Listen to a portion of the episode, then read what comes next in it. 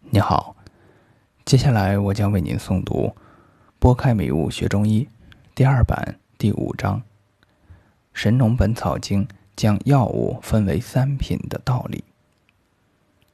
本经记载药物一共三百六十五种，以应一岁三百六十五日之气。药分上、中、下三品。按本经记载，上品药。主养命，中品药主养性，下品药以治病。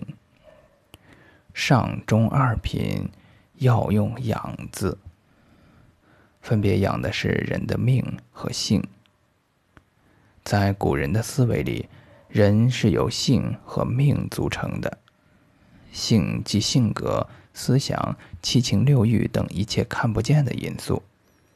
命及身体、发肤等一切看得见的因素。性与命相比，人的性变化很大，正似天气渐运无常，时常风雨阴晴。用一句诗比喻：人有悲欢离合，月有阴晴圆缺。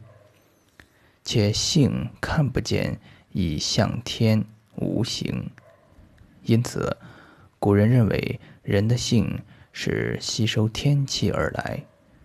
只要有呼吸，人就一定有性。命则与性不同，虽然变化，但不像人的情志一样变化莫测，相对比较稳定，像地。人的身体。必须通过吃大地生长出的万物来充养。若人不吃饭，身体得不到充养，便会消瘦。且人体是看得见的，向地有形。人身上的气血亦是如此。气无形，变动较大，经常会因为人的情志活动而发生气的运动变化。怒则气上，喜则气缓，悲则气消，恐则气下，寒则气收，窘则气泄，惊则气乱，劳则气耗，思则气结。素问举痛论。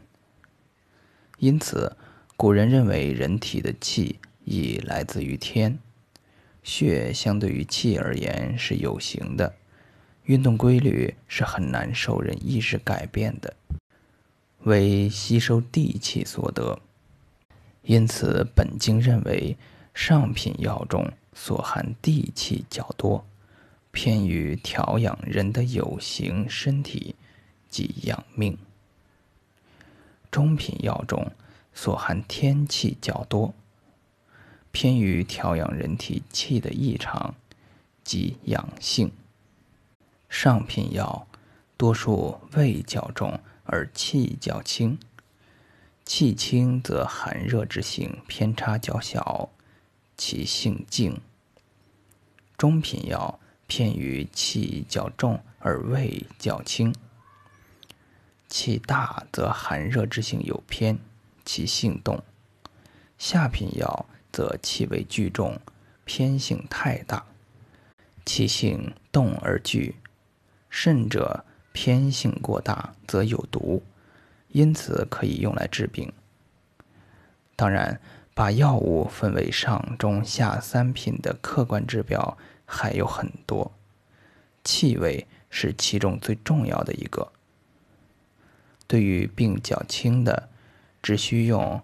上中二品的药物调养一下便可，但对于病较重的，则需用下品药物进行治疗。